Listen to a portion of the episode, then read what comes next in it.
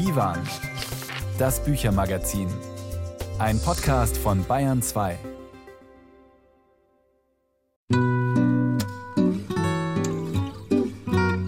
Willkommen zum Büchermagazin, sagt Marie Schöss.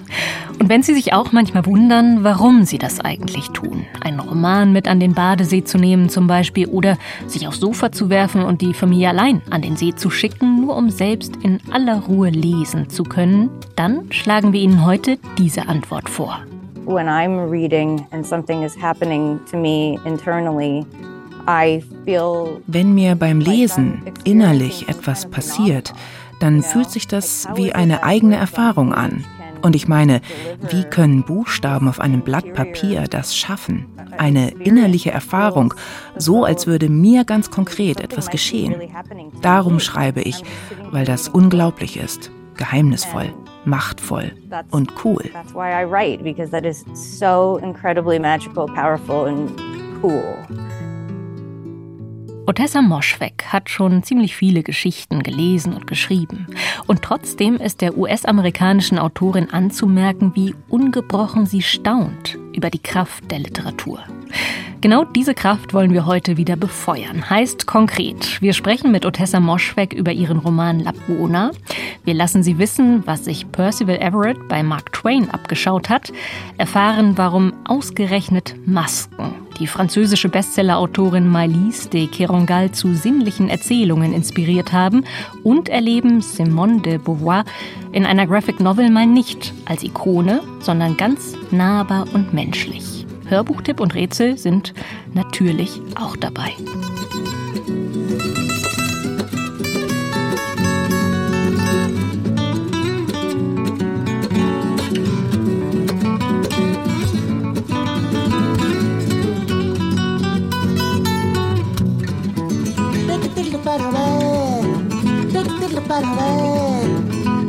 para ver.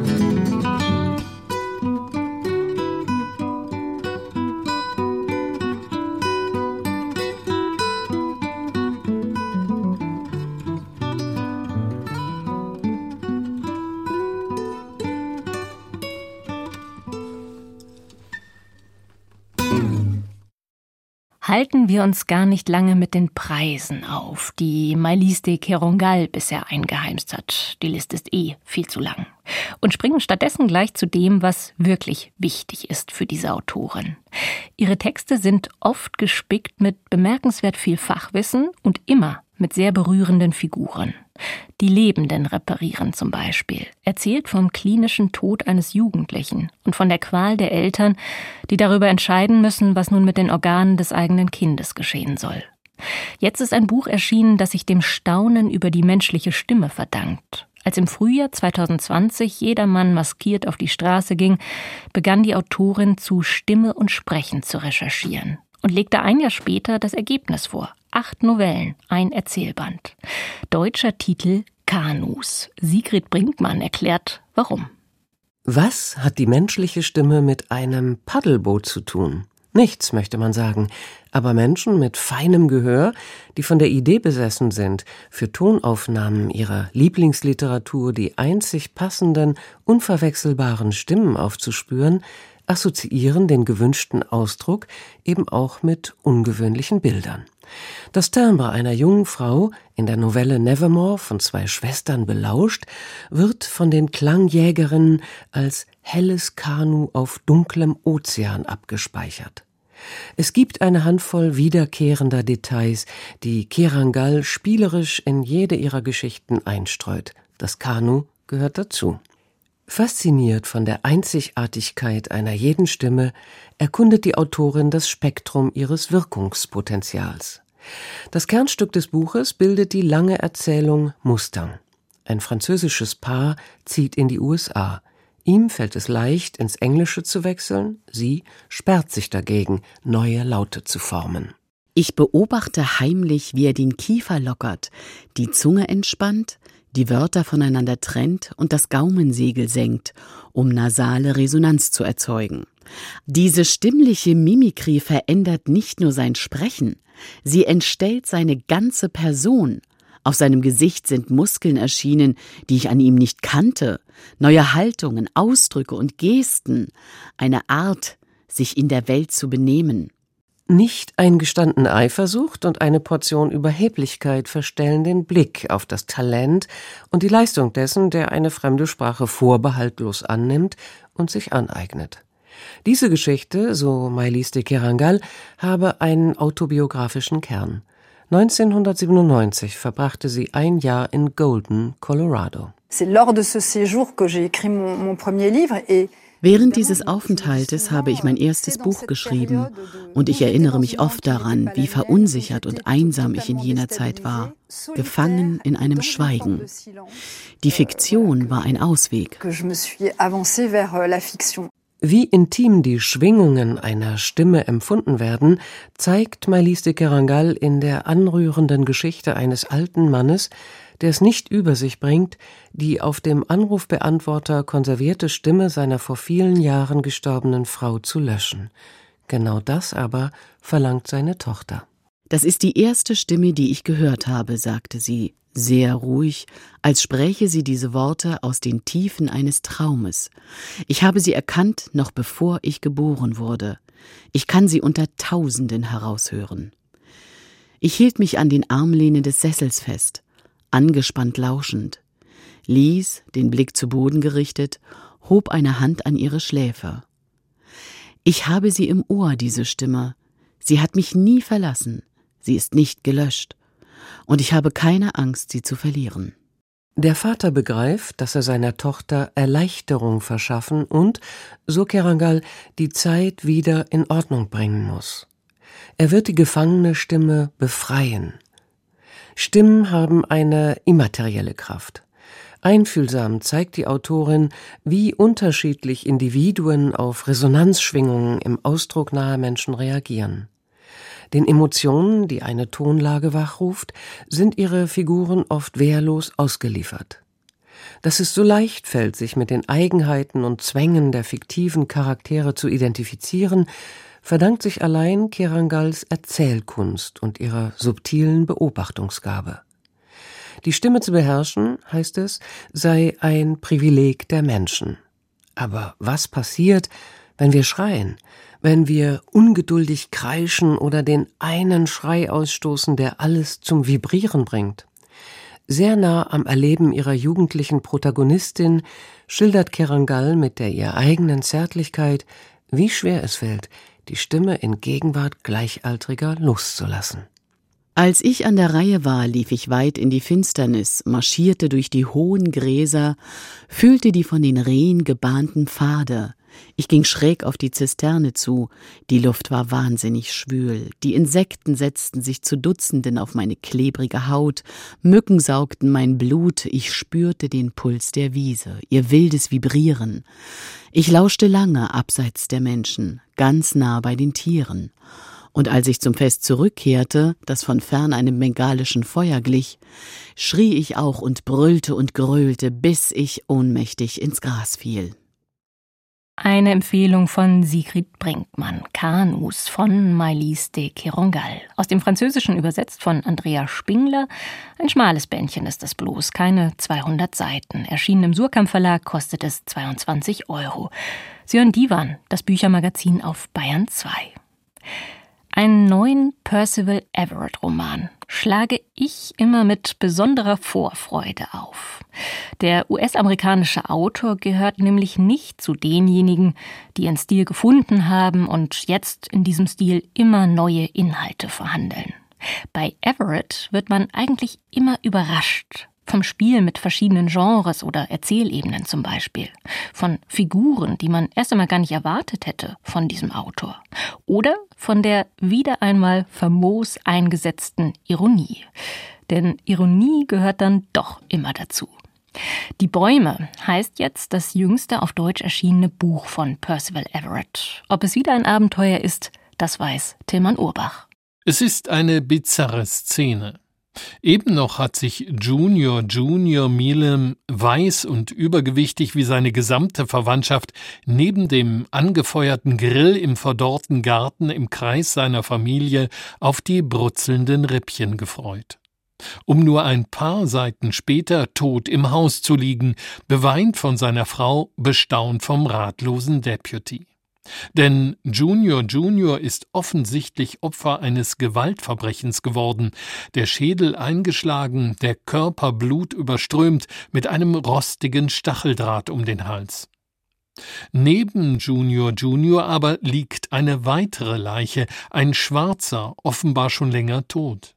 In seiner runzligen Hand die abgeschnittenen Hoden von Junior Junior. Der Tatort, so wird bald klar, ist ein inszeniertes Setting, ein rätselhafter Lynchmord, aber hier an einem Weißen. Mit diesem Romananfang hat Percival Everett ein ganzes Portfolio an literarischen Genres geöffnet, vom Hardboiled Thriller über den Horrorroman bis hin zur düsteren Satire. I don't put much stock in categories. Um ich mache mir nichts aus solchen Kategorien. Ich denke nicht über sie nach, wenn ich mich ans Schreiben mache. Und ehrlich gesagt, empfinde ich mein Buch überhaupt nicht als komisch. Natürlich habe ich Humor als Stilmittel eingesetzt. Ich bin beinahe pathologisch ironiebegabt. So kann das schon mal passieren. Aber es ist keine von mir entwickelte Schreibmethode. Ich habe sie Mark Twain abgeschaut. Humor ist tatsächlich ein wunderbares Tool. Wenn man die Leser zum Lachen bringt, obwohl es sich dabei keineswegs um lustige Dinge handelt, dann kann man ihnen auch eine Menge anderes zumuten. Percival Everett ist bekannt für literarische Experimente und er bürstet die Erwartungen der Leserinnen und Leser gerne gegen den Strich. Sein neuer Roman Die Bäume ist jedenfalls ein echter Page-Turner, spannend, amüsant, dabei ruppig und von einiger Erzählgeschwindigkeit. Oft spielt Everett mit Klischees. Herrlich, wie er die beiden bärbeißigen Special Detectives Ed und Jim zeichnet. Sarkastisch bis in jede Bewusstseinsfalte spielen sie sich permanent ironiegetränkte Kommentare zu.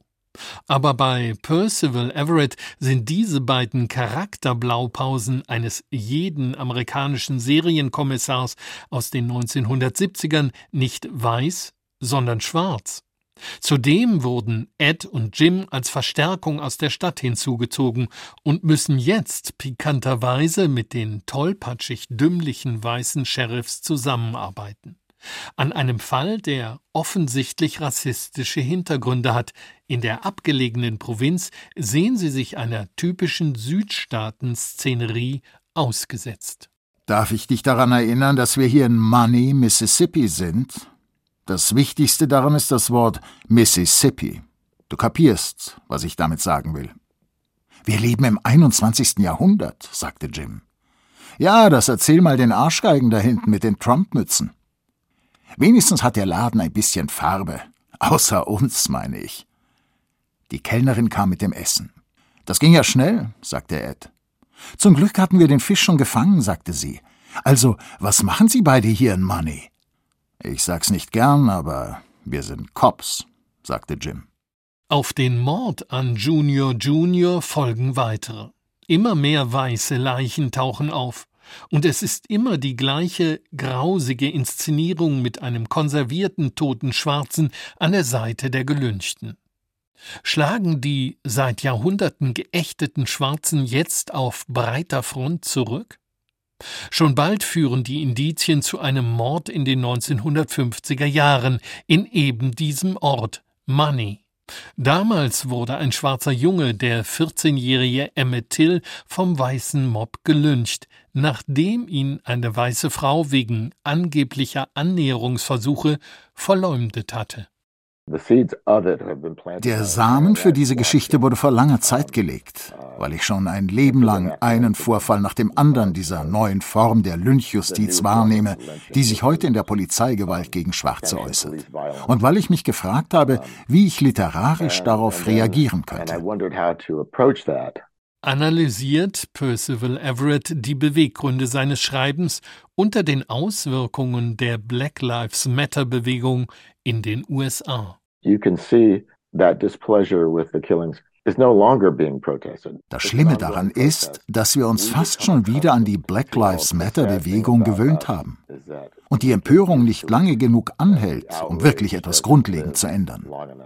Dabei beschwere ich mich nicht über die Bewegung als solche, aber ich beschwere mich über die Leute, die den Protest kleinreden. Wir haben in den USA eine große Fraktion an funktionellen, smarten Politikern, deren Beweggründe so niedrig und egoistisch sind, dass ich es mir kaum vorstellen kann. Die Unterdrückung der Schwarzen in den USA, der Rassenhass und die Gewalt. Percival Everett verhandelt in seinem Roman die zentralen Fragen der amerikanischen Gegenwart. Aber er tut es auf satirische Weise, so dass dem Leser das Lachen im Halse stecken bleibt. Der Romantitel The Trees bezieht sich übrigens auf den berühmten Song von Billie Holiday Strange Fruit. Sie sang darin über die in den Bäumen aufgehängten Leichen der Gelünchten. Der Song aus dem Jahr 1939 machte die Musikerin weltberühmt. Percival Everetts Buch erinnert einmal mehr an ihn als klingendes Synonym einer sich fortschreibenden Gewaltspirale. Tilman Urbach war das über Percival Everetts Roman Die Bäume. Erschienen im Hansa Verlag, übersetzt aus dem Englischen von Nikolaus Stingel, kostet das Buch 26 Euro. Und wir hören den Song, der hinter dem Titel steckt, Strange Fruit von Billie Holiday.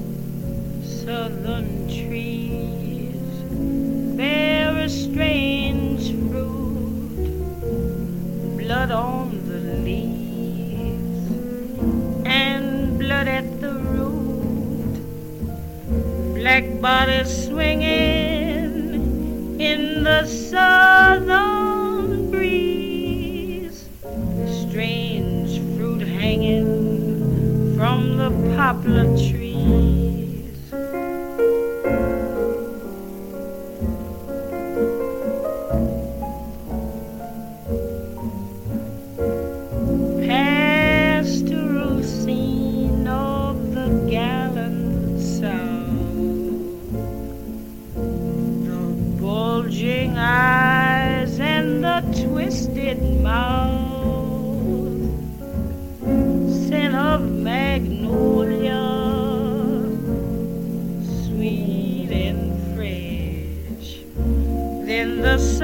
me.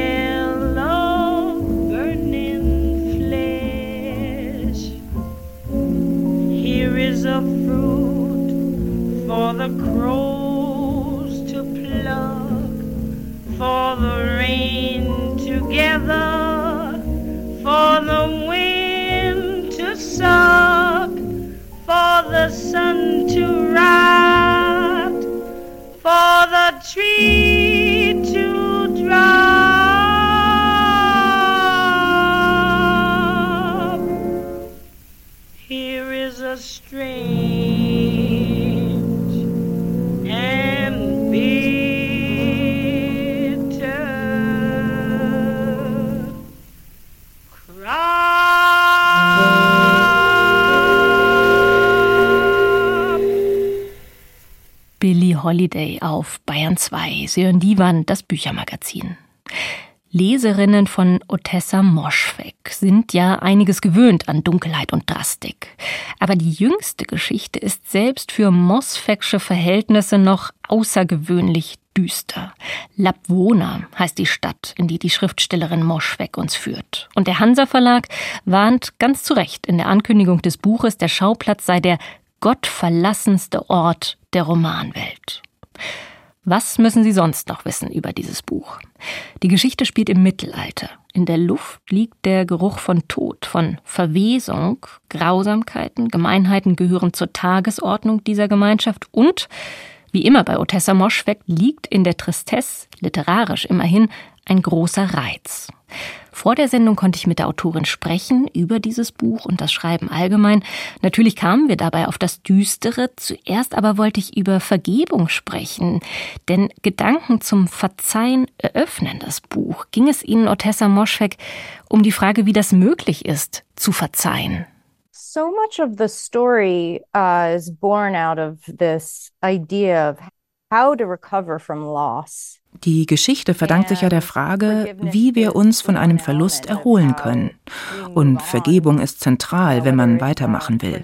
Ob das jetzt heißt, der Person zu verzeihen, die gegangen ist, oder Gott oder demjenigen, der schuld ist am Tod des anderen. Forgiveness in general, I think, is just sort of part of the human experience in accepting life Ganz generell glaube ich, dass Vergebung zum Leben mit all seinem Schmerz dazugehört. Mir war nicht klar, dass das so im Vordergrund steht, aber es stimmt schon. Ich hatte nicht die Idee, von schrecklichen Dingen zu schreiben und davon, dass wir einfach weitermachen. Es geht um die menschliche Erfahrung und die beinhaltet Trauma, aber auch Liebe und Zauber, Wachstum und Revolution. Nichts davon ist einfach, gerade wenn man in Gesellschaft mit anderen unperfekten Menschen lebt. Beziehungen sind dynamisch. Jeder hat seinen eigenen Kopf. Und da wollte ich einsetzen, im Kopf eines Charakters, der jugendlich ist, naturverrückt, wenn man so will, einer, der sich selbst als Außenseiter empfindet. Was denkt der über seine Gemeinschaft? Mit der Frage beginnt die Geschichte, die vom Einfluss des Einzelnen auf das Leben von anderen in der Gesellschaft erzählt. And to hear his thoughts and his reflections on the community that he's from, I wanted to set up a story about how individuals can impact the lives of the other people in their communities. Sie schreiben in der dritten Person Singular und sonst kennt man von Ihnen eher diese sehr konzentrierten Ich-Erzählungen. Also keine Sprünge von Perspektive zu Perspektive wie in diesem Buch, sondern radikale Subjektivität. Wie kam es dazu? I had not expected to write Lapfona. I knew that I had to only when we were all stuck at home during lockdown during early days of the pandemic where it was all new and shocking. Ich hatte nicht vor, Lapvona zu schreiben. Ich musste es. Das wurde mir klar, als wir alle im Lockdown zu Hause festsaßen, ganz am Anfang der Pandemie, als alles noch neu war und ein Schock.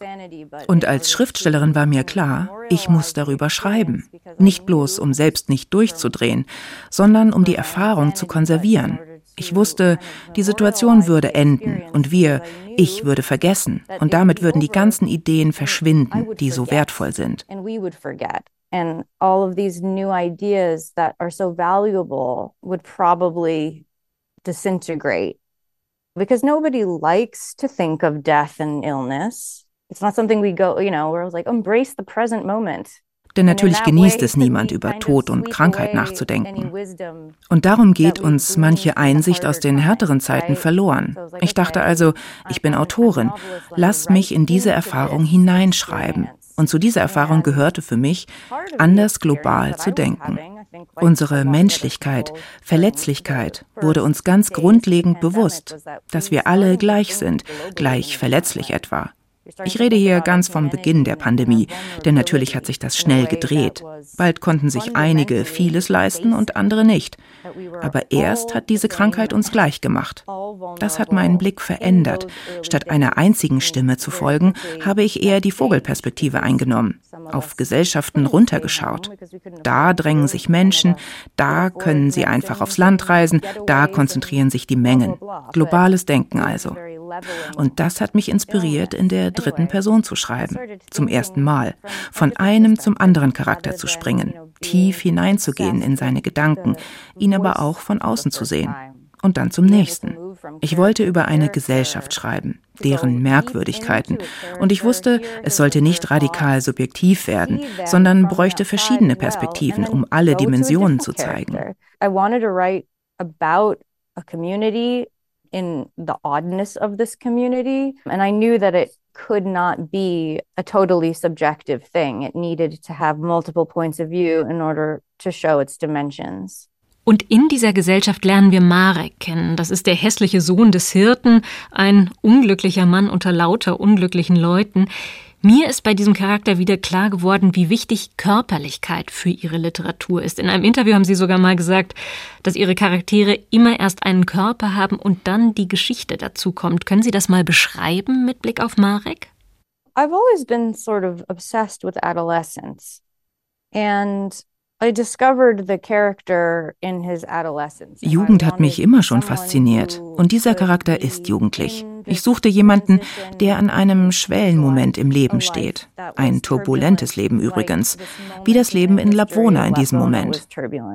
I did make a thoughtful decision in how I wanted the body of my character to express the personality of the character. Und ich habe mir sehr genau überlegt, wie der Körper dieses Charakters seine Persönlichkeit zeigen soll. Ich habe es mir ja nicht gerade leicht gemacht. Eine Frau Anfang 40, die sich in einen Jungen hineinversetzen soll.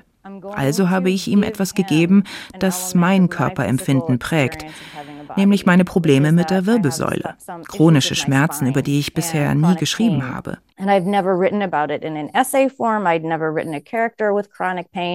or um, any kind of spinal deformity. So I said, okay, I'm going to give it to Marek. Die habe ich Marek gegeben. Sie sind ein Grund, warum er sich anders fühlt als andere.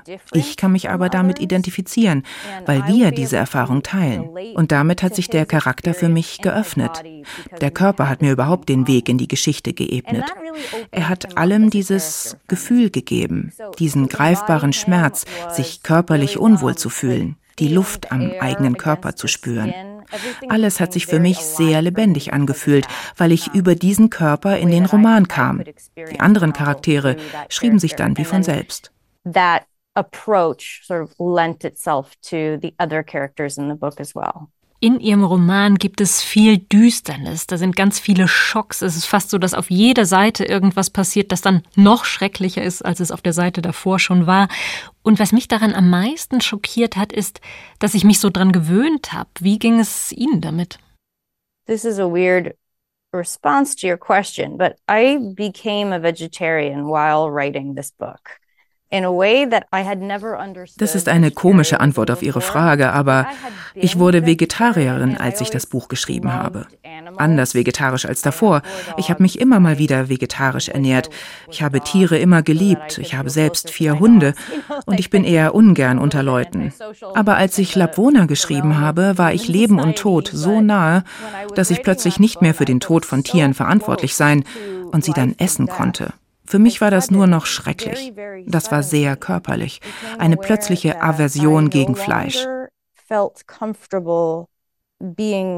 responsible for the deaths of animals and then consuming them. Like to me, suddenly that became absolutely horrific. It was a very profound, like physical sensation to have a sudden aversion to meat. I really think that was because of the book. Und das hatte mit dem Buch zu tun. Solche Dinge sind passiert beim Schreiben. Und beim Lesen, ja, ich bin abgestumpft, was bestimmte Erfahrungen angeht. Aber ich musste mir eine bestimmte Sensibilität bewahren, um gut darüber zu schreiben. Ich musste beides sein. Irgendwie okay damit und zugleich noch geschockt. Ich musste es mir ja wirklich vorstellen. Gleichzeitig, während des Lockdowns war das alles nicht so unvorstellbar. Man musste nur die Nachrichten anschauen, Leichen, die gestapelt wurden, weil der Platz für sie fehlte. Es hat sich sehr dunkel, mittelalterlich, grausam angefühlt, eklig und traurig. Es brauchte also nicht viel, um sich eine Hungersnot oder Mord vorzustellen. Es war eine dunkle Zeit. So, it was a big leap to imagine a famine or murders or anything like that. It was a dark time. Otessa Moschweg war das im Gespräch über ihren Roman Labwohner, übersetzt aus dem Englischen von Anke Caroline Burger, erschienen im Hansa Verlag 26 Euro. Und jetzt aufatmen. Musikalisches Kontrastprogramm. Beschwingt, unbeschwert lässt uns CeeLo Green das Treiben auf der Straße beobachten. People watching. Sitting on the front porch with a cold one in my hand. People watching. The young couple on the corner looking like forever and sweet talking.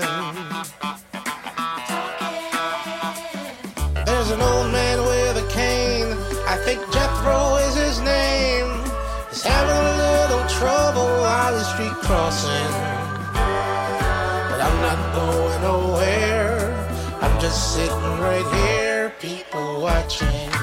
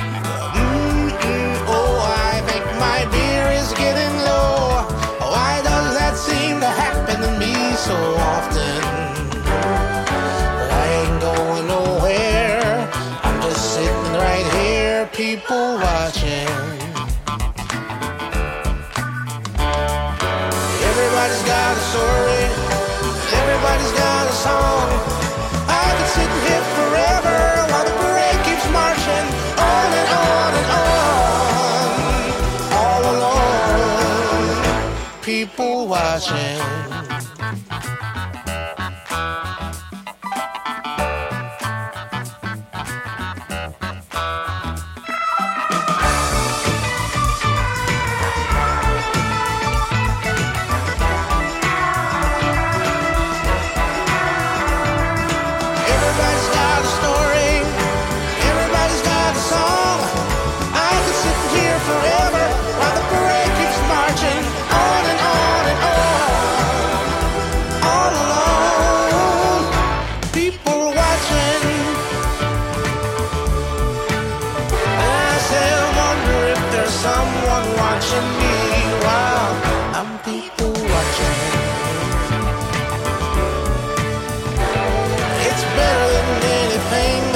TV.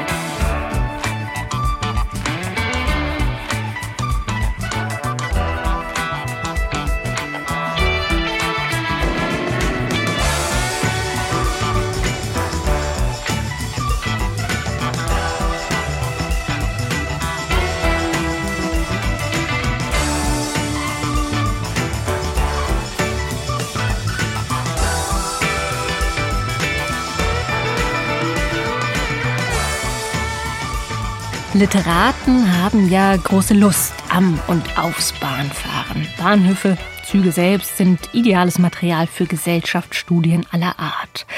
Und deshalb werden Romanfiguren regelmäßig im Zug von A nach B geschickt, damit auf dem Weg noch allerhand beobachtet werden kann.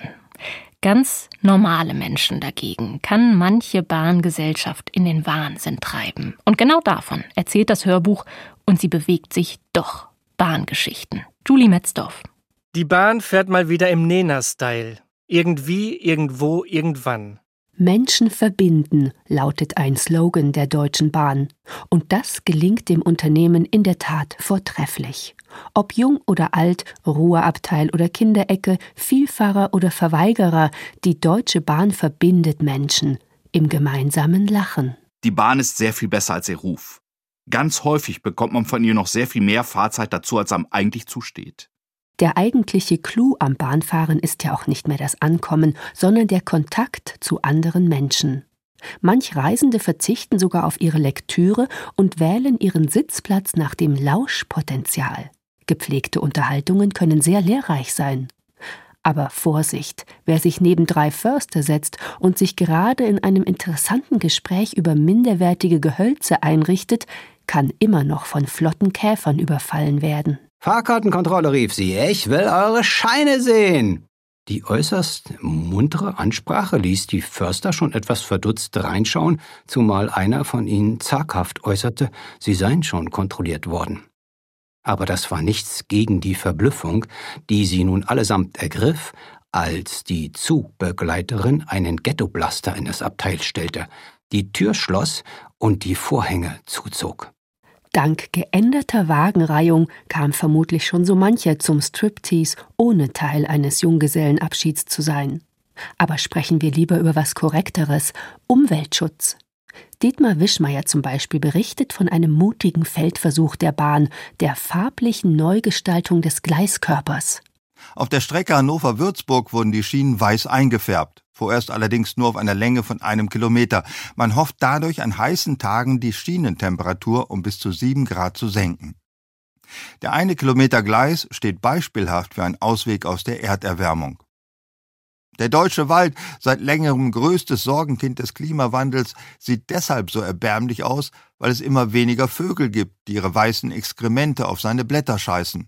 In der Fußballsprache würde man sagen, die Deutsche Bahn ist pure Emotion. Aber auch Denkanstöße liefert das Unternehmen Zukunft. Über den Komfort-Check-In kann man sich zum Beispiel endlos den Kopf zerbrechen. Er ist nämlich gratis, wie die Werbung verheißt. Man darf also nicht nur seine Zugverbindung selbst raussuchen und seine Fahrkarte eigenständig kaufen, nein, das börsennotierte Unternehmen erlaubt seinen Kunden sogar, die Arbeit des Schaffners zu übernehmen, ganz ohne Extrakosten. Da kommen natürlich Fragen auf. Na, Schaffner? Beruflich hier? Acht Geschichten vereint das Hörbuch und sie bewegt sich doch. Auf Klassenfahrten im Nachtzug wird es nostalgisch, unwetterbedingte Stromabschaltungen machen das Türenöffnen sportlich und Reizwörter wie Reservierungsanzeige, Bordgastronomie und Ankunftszeit regen zu Meditation an. Außerdem kann man beim Bahnfahren viel lernen. Fahrpläne sind unverbindliche Abfahrtsempfehlungen mit Gleisvorschlag. Aber das ist gut, denn genauso hilft uns die Bahn. Sie hilft uns zu lernen. Wir lernen, uns auf neue Gegebenheiten einzustellen, zu improvisieren. Eine der bedeutendsten Fähigkeiten des modernen Menschen. Was alle Geschichten miteinander verbindet, eigentlich lieben die Autorinnen und Autoren ihre Bahn ja, diese Mobilitätsmumie aus dem 19. Jahrhundert. Stefan Schwarz schenkt dem Unternehmen deshalb gratis Verbesserungstipps. Wie wäre es zum Beispiel, in Anlehnung an die ausgedehnten Raucherabteile Trinkerwaggons einzurichten? Auch Kifferwagen und Altenabteile könnten das Reisen für alle anderen angenehmer machen. Und sie bewegt sich doch. Bahngeschichten von und mit Horst Evers, Cordula Strattmann, Johann König, Dietmar Wischmeier und vielen anderen. Der Argon Hörverlag bietet das Hörbuch als CD und als Download an. Unser Hörbuchtipp im Büchermagazin auf Bayern 2. Und wir springen vom Zug ins New Yorker Taxi. Walli, alias Caroline Ebner, macht sich im Rätseltaxi bereit. In der vergangenen Woche hat dort neben ihr Ilse Eichinger Platz genommen. Viele von Ihnen haben das gewusst und uns geschrieben. Dafür vielen Dank. Als Gewinner ausgelost wurde Maximilian Mühlberger aus Augsburg. Ihr Wunschbuch ist auf dem Weg zu Ihnen. Jetzt die neue Chance. Servus, ich bin's, die Walli. Zeichnen Sie Kriegsanleihen. Be a supporter of democracy. Danke, ich, ich hab schon für ein paar unterschrieben. Jeder wie er kann, oder? Ach, schade. Dabei lief das gerade so gut. Nur nicht nachlassen. Ein ganzes Dutzend Wohnungen habe ich heute Abend geschafft. Keine einzige Enttäuschung, kein unfreundliches Wort. Sie sind ganz schön auf Zack. Von sieben bis neun habe ich einen neuen Beruf. Und was verdienen Sie dabei? Ah, nichts, wovon einem Steuern abgezogen werden können. Aber dafür kommt man ja auch in den Himmel. Wenn das so leicht wäre. Nicht in die Hitlerhölle kommen. Ist das nicht beinahe wie Himmel? Also wissen Sie was? Sie nehme ich umsonst mit. Wo darf's hingehen? Danke. In die 16. Straße, Chelsea Hall.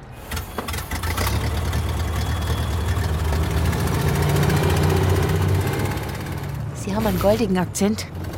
Wo kommen Sie denn her? Berlin. Ah, eigentlich stamme ich aus einem Ort, der erst in Galizien und dann in Polen lag. Hm, wo jetzt die Nazis sind. Der Krieg. Ah, was wird werden? Mein Gefühl sagt, das ist das Ende des Teufelsregimes. Auch wenn es noch große Opfer kostet. New York ist voller Exilanten. Die Stadt platzt aus allen Nähten. Wir haben die amerikanische Staatsbürgerschaft beantragt. Die bekommen es bestimmt, so wie Sie sich ins Zeug legen. Mein Sohn lernt das Wörtchen Alien buchstabieren und spricht zur Mutter Don't speak German, dear. Er muss knapp acht Jahre alt Diskussionen führen, dass er all right ist, wenn auch nicht von hier. Dichten können Sie aber ganz gut, Mrs. Gereimtes und Ungereimtes. Es sprach zum Mr. Goodwill, ein deutscher Immigrant. Gewiss, bleibt dasselbe, sag ich nun Land statt Land. Sag ich für Heimat, Homeland und Poem für Gedicht. Gewiss, ich bin sehr happy, doch glücklich bin ich nicht. Ja. Wer ist schon glücklich in diesen Zeiten? Du bist, vergiss es nicht, von jenem Baume, der ewig zweigte und nie Wurzeln schlug. Ja, das stimmt. Heimweh habe ich schon manchmal. Dann gehe ich zum Stammtisch in der Upper East Side. Das ist wie in München. Chelsea Hall. Wir sind da. Ich muss, wie stets, unterbrechen. Mich ruft mein Gemahl. Er wünscht mit mir sein nächstes Konzert zu besprechen. Na, bleiben Sie doch noch einen Moment. Was ist denn Ihr schönstes Gedicht? Mein schönstes Gedicht? Ich schrieb es nicht. Aus tiefsten Tiefen stieg es. Ich schwieg es.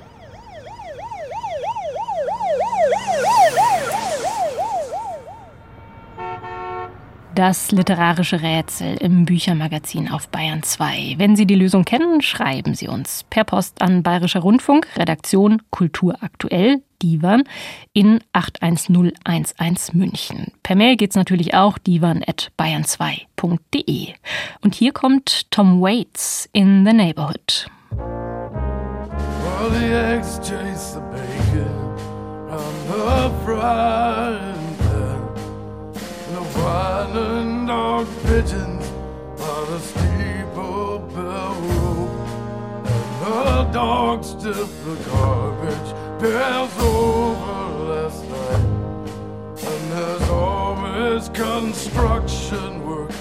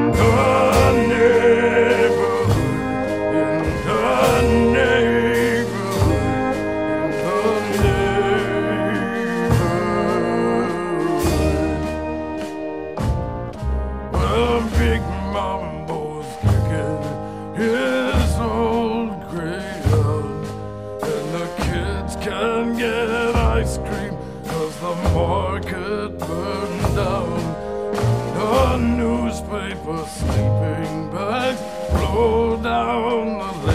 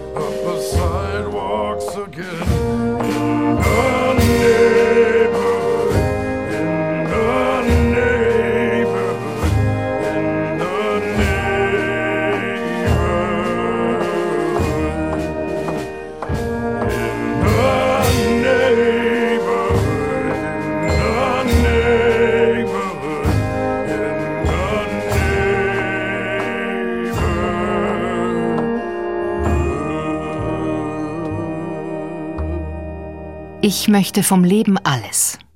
Ich möchte eine Frau, aber auch ein Mann sein, viele Freunde haben und allein sein, viel arbeiten und gute Bücher schreiben, aber auch reisen und mich vergnügen, egoistisch und nicht egoistisch sein.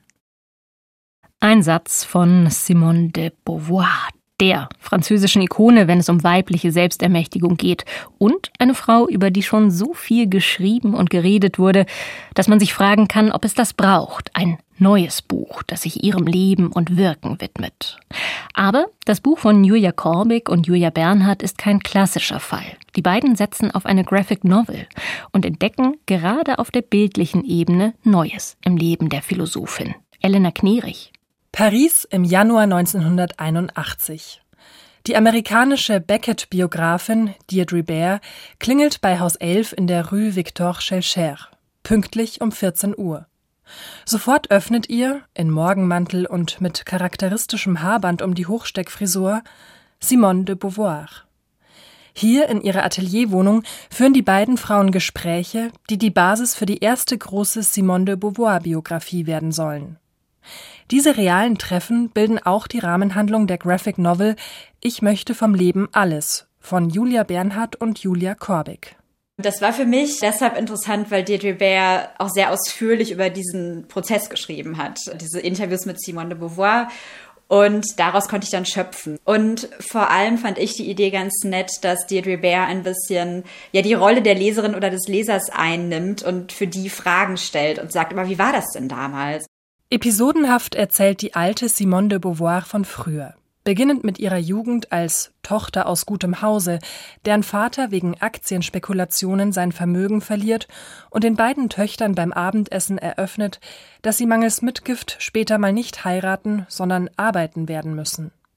Ein Schlüsselmoment für de Beauvoirs Entwicklung hin zu jener emanzipierten, denkenden Frau, die man in diesem Band miterlebt.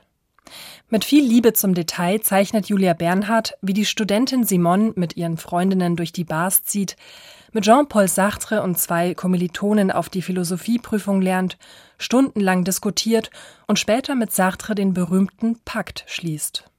Lebendige Szenen in Schwarz-Weiß mit etwas Gelb, in die man förmlich eintaucht. Für die Autorin Julia Korbig eine Bereicherung. Sie hat bereits in ihrem Buch O Simone versucht, de Beauvoir möglichst menschlich darzustellen. Sie hat natürlich aber trotzdem immer noch so diese Aura des Unnahbaren und sie ist diese große Denkerin und Feministin und ich glaube, Menschen haben schon immer noch sehr viel Respekt vor ihr. Und deswegen glaube ich, dass dieser visuelle Aspekt, dass wir sie sehen, dass wir ihr Gesicht in so vielen verschiedenen Ausdrücken sehen und sie in ihrer Umgebung und in Kontakt mit anderen Menschen, dass das einfach wirklich nochmal dieser Mehrwert ist, Zudem ermöglichen die Bilder, einfach darzustellen, worüber sich Simone de Beauvoir im Interview mit der Biografin zu sprechen weigert. Auf die Frage nach ihren Beziehungen zu Frauen etwa gibt sie nur eine knappe Antwort. Ein paar Seiten später sieht man dann die junge Simone beim Liebesspiel mit einer Frau. Doch Korbig und Bernhard wollen nicht nur de Beauvoirs unkonventionellen Lebensstil vermitteln, sondern vor allem auch den wichtigsten Aspekt ihr Denken, das ein eigenständiges war und nicht nur von Sartre beeinflusst. Das zu illustrieren, eine Herausforderung. Da haben wir auch viel diskutiert und ich weiß, dass meine Lektorin auch immer gesagt hat, Simon muss noch mehr denken, sie muss noch mehr in der Gegend herumlaufen und das ist dann wirklich nach und nach haben wir das immer mehr reingebracht, weil uns das ganz wichtig war, dass man zumindest stellenweise nachvollziehen kann, woher sie ihre Ideen bekommen hat. Also dass zum Beispiel, als sie in Amerika unterwegs war, sie erstmal gemerkt hat, dass Afroamerikanerinnen und Amerikaner einfach sehr diskriminiert werden, was sie so aus Frankreich natürlich nicht kannte. Und dass sie dadurch auch nochmal neuen Input bekommen hat, zum Beispiel für das andere Geschlecht. Bei langen Wanderungen oder im vollen Café sieht man Simone de Beauvoir existenzialistische Gedanken entwickeln. Später stellt sie sich die Frage nach der moralischen Pflicht zu handeln und was es bedeutet, Frau zu sein. In Gedankenblasen, Briefen oder Dialogen flechten die Comicmacherinnen dabei elegant Zitate aus ihrem Werk ein. Die Graphic Novel erzählt vom Existenzialismus-Hype nach dem Zweiten Weltkrieg, genauso wie vom Skandal rund um das andere Geschlecht der Fokus liegt allerdings auf dem Feminismus. Als Sozialistin war sie lange davon überzeugt, die Transformation des kapitalistischen Systems würde automatisch die Befreiung der Frau bringen, was Simone de Beauvoir im Comic zerknirscht einen Irrglauben nennt. Und so begleitet man Simone de Beauvoir bei ihrem aktiven Engagement in der Frauenbewegung, wie sie sich Anfang der 70er mit jungen Feministinnen trifft, sich an Abtreibungskampagnen beteiligt und mit der Anwältin Giselle Halimi für ein neues Gesetz eintritt. Erfolgreich. Sartre kommt in diesem Teil des Comics nicht mehr vor. Hier geht es um Schwesternschaft, um kämpfende Frauen. Dass de Beauvoir Wegbereiterin für Feminismus und Gendertheorie war, zeigt auch eine charmante Szene, in der eine junge Frau in der Bibliothek nach Judith Butler und Audre Lorde fragt, woraufhin die Bibliothekarin antwortet, Sie greifen ganz schön vor, Sie werden viel Geduld haben müssen mit dem Feminismus. Mit dieser klug konstruierten Graphic Novel zeigen die Macherinnen, dass de Beauvoir bis heute aktuell und relevant ist. Also was sie in das andere Geschlecht macht und was ich immer noch von ihr mitnehme, ist, dass sie uns dazu auffordert, dass wir uns Fragen stellen. Also dass wir uns fragen, warum ist das so? Muss das so sein? Und das steckt in ihrem ganzen Denken drin, also dass man sich wirklich auch frei denkt von vorgegebenen Strukturen oder Rollen oder Denkmustern und ja, diese Aufforderung, Dinge zu hinterfragen, ich glaube, das ist bei aller berechtigten Kritik, finde ich auch an das andere Geschlecht oder auch an gewissen Aspekten von Simone de Beauvoirs Denken, ist immer noch so das, weshalb ich denke, es lohnt sich dann doch auch immer wieder, sie zu lesen. Mit diesem Appell entlassen wir Sie in den Sonntagnachmittag. Das war Divan, das Büchermagazin auf Bayern 2 und eine Kritik von Elena Knierig. Die Graphic Novel von Julia Korbig und Julia Bernhardt ist bei Rowold erschienen und kostet 25 Euro.